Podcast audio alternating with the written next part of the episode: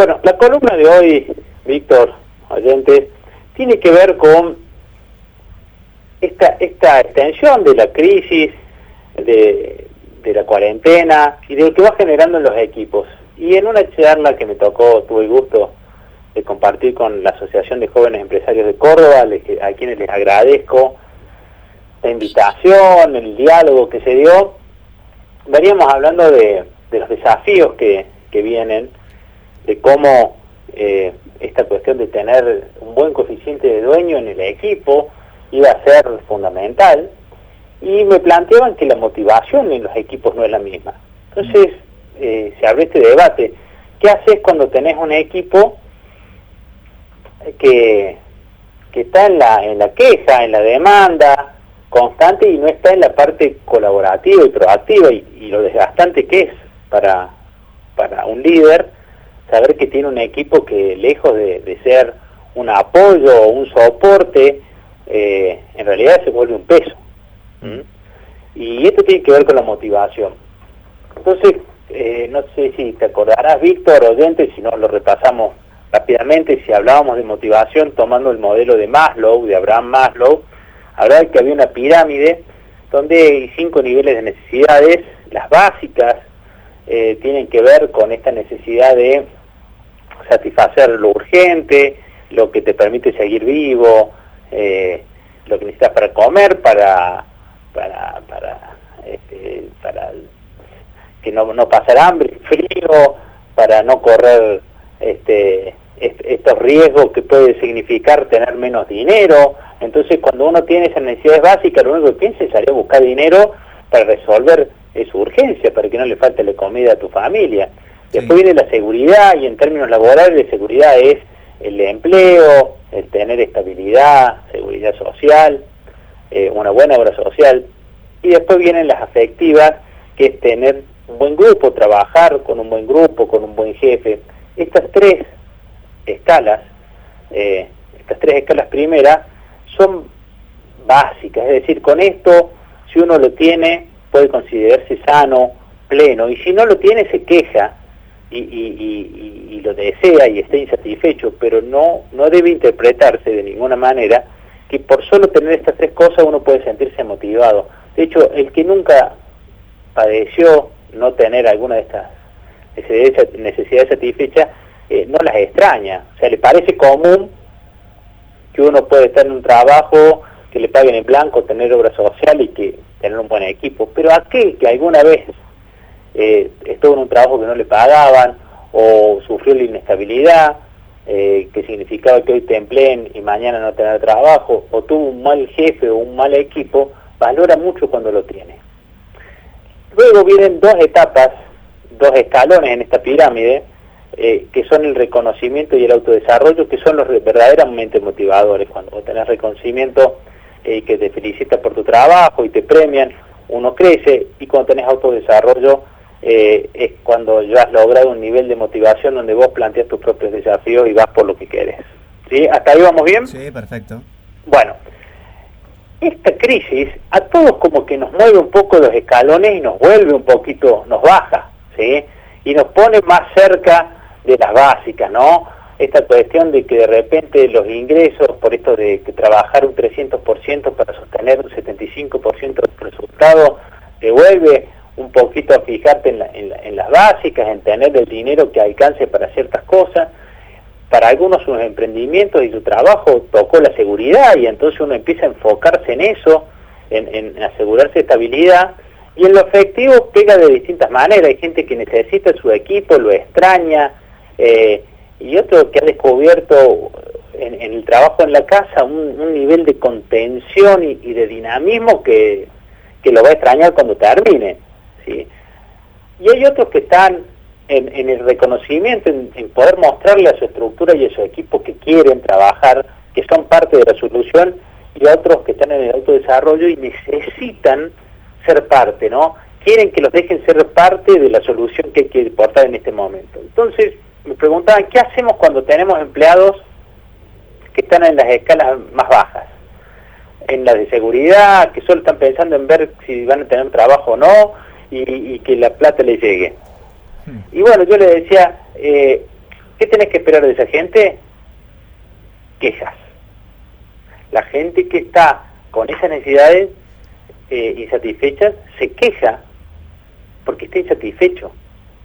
Y entonces como líder uno tiene que saber administrar en qué medida uno se va a exponer a la gente que está insatisfecha y quejándose, porque si no tienes cómo solucionárselo, lo que va a lograr es desgastarte mucho. Y cuando la situación es tan compleja que nadie está preparado, también tu bienestar psicológico depende mucho de con quién interactuar.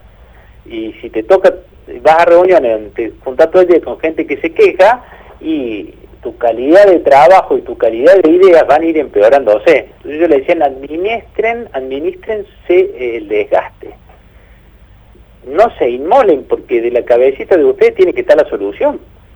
Entonces guarda con eso. Y lo segundo, a tener en cuenta, es que, te, la gente que está en estos niveles de insatisfacción no va a estar más satisfecho porque le digas excelente tu idea. Dame plata asegurame estabilidad, porque no puedes pensar en reconocimiento o en afecto o en autodesarrollo cuando tenés la, estas necesidades insatisfechas. Esto es como una pirámide y solo se puede poner el escalón que, le sigue arriba si está completo el de abajo o completo en un 80%, dice Malo.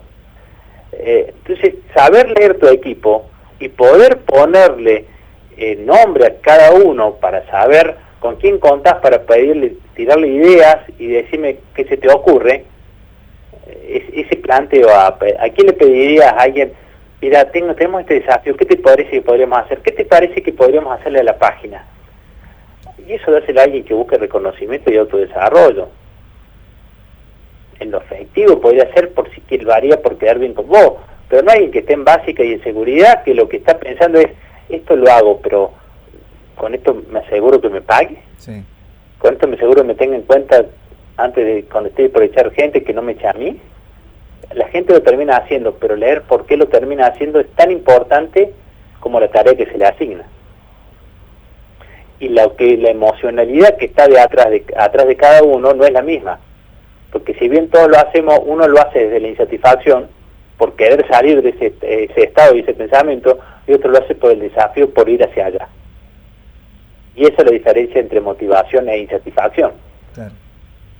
Tenerlo en claro te permite saber en tu equipo, y esto lo, lo, ato a la columna del programa pasado, en tu equipo qué coeficiente de dueño tenés, es decir, cuántos de los que están conmigo piensan y actúan como dueños y son dueños de las áreas y me pueden acercar ideas y cuánto lo están haciendo más que por un un anhelo, una motivación, un deseo, lo están haciendo casi como una forma de supervivencia para asegurarse lo básico. Bien. No es ni bueno ni malo. Lo que es, importante en el momento es contar con lo que es. suena algo completamente lógico, aparte. Sí, pero pero uno en este en estas situaciones complicadas, ¿te acordás de lo que hablamos de que la emoción nubla la percepción? Sí. Uno se equivoca y por ahí piensa que el gato es león y a veces les va a acariciar el tigre pensando que, es un peluche. Y, y, ahí es donde se lastima. Y digo, ¿para qué se, se exponen a esto? ¿Mm? Eh, es lo que es. Tú no tuviste tiempo, no, no acá tampoco va el pensamiento autoflagelatorio de cómo llegué a esta crisis con este equipo o tendría que haber tomado estas medidas antes. No sabías. No sabías y te tocó con el equipo que te tocó y es con esto que tenés que hacer eh, para cruzar el río. Eh, pensá. Ahora no estás condenado, ¿eh? Claro, no estás condenado. Capaz que el momento en que no sabías, no sabías, pero en el momento que sabes... Bueno, en el momento que sabes, toma las decisiones y toma las decisiones y su implementación en base a lo que tenés y a lo que sabes. Hay gente que sus primeras 15 semanas las corrió como si fuera una carrera de 100 metros y no una maratón. Entonces hoy está cansado y, ha perdido muchos tiros en equipos que no le han respondido. Y tiró idea y presentó proyectos y dijo, ¿y para qué? Si al final somos los mismos cuatro que lo trabajamos, ¿para qué lo abrí tanto? Y ahora quedo en obligación de responderles y hacer de cuenta de cómo que esto... Y bueno, y a veces que, que es una instancia complicada como para llamar la atención, como para, para corregir comportamientos, pero no te queda otra. Y sí, eh, tenés muchas opciones cuando esto vuelva a tener una, naturaleza eh, parecida, aunque sea a las formas de trabajo que teníamos antes, eh, y por lo menos que podamos tener algún tipo de contacto social o que pueda haber cierta interacción en la economía que se vuelva a reactivar, en, realmente pensarte con un nuevo equipo. Probablemente el desafío que viene, eh, las partituras que vienen no sean para esta para estos músicos. Hmm. Y si ese es tu, tu, tu anhelo y tu deseo, este es el momento para pensar tu equipo. Y, peor que podría pasar es que no lo estés pensando. Es lo peor que te podría pasar. Y lo segundo peor que te podría pasar es que arruines esas partituras con los intérpretes equivocados. Clarísimo, clarísimo. Así que me parece que por ahí debería ir la columna de hoy. Quedamos con, con esta este grupo, esta asociación de jóvenes empresarios que los invito a, a que los contacten, los busquen, la verdad.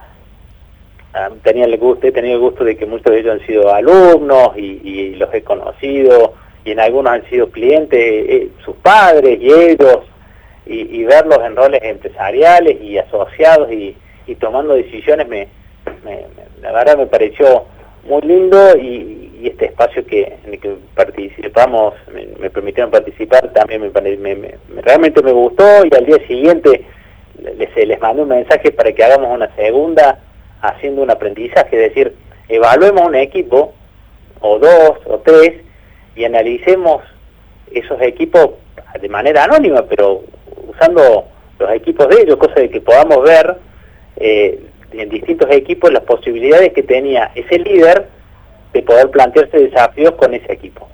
Eh, y a partir de, la motivación que tenían, a quién elegirías para cada proyecto. Y bueno, quedó, quedó eso pendiente, así que este, le dedico la columna a ellos y, a cada uno de los que escucha para que puedan repensarse en, en términos de motivación. Obviamente la motivación de uno está golpeado y la puede entender que haya bajado de escalón. Ahora, ¿cómo está la motivación de tu equipo? ¿Son tipos que están insatisfechos o, están, o son tipos motivados?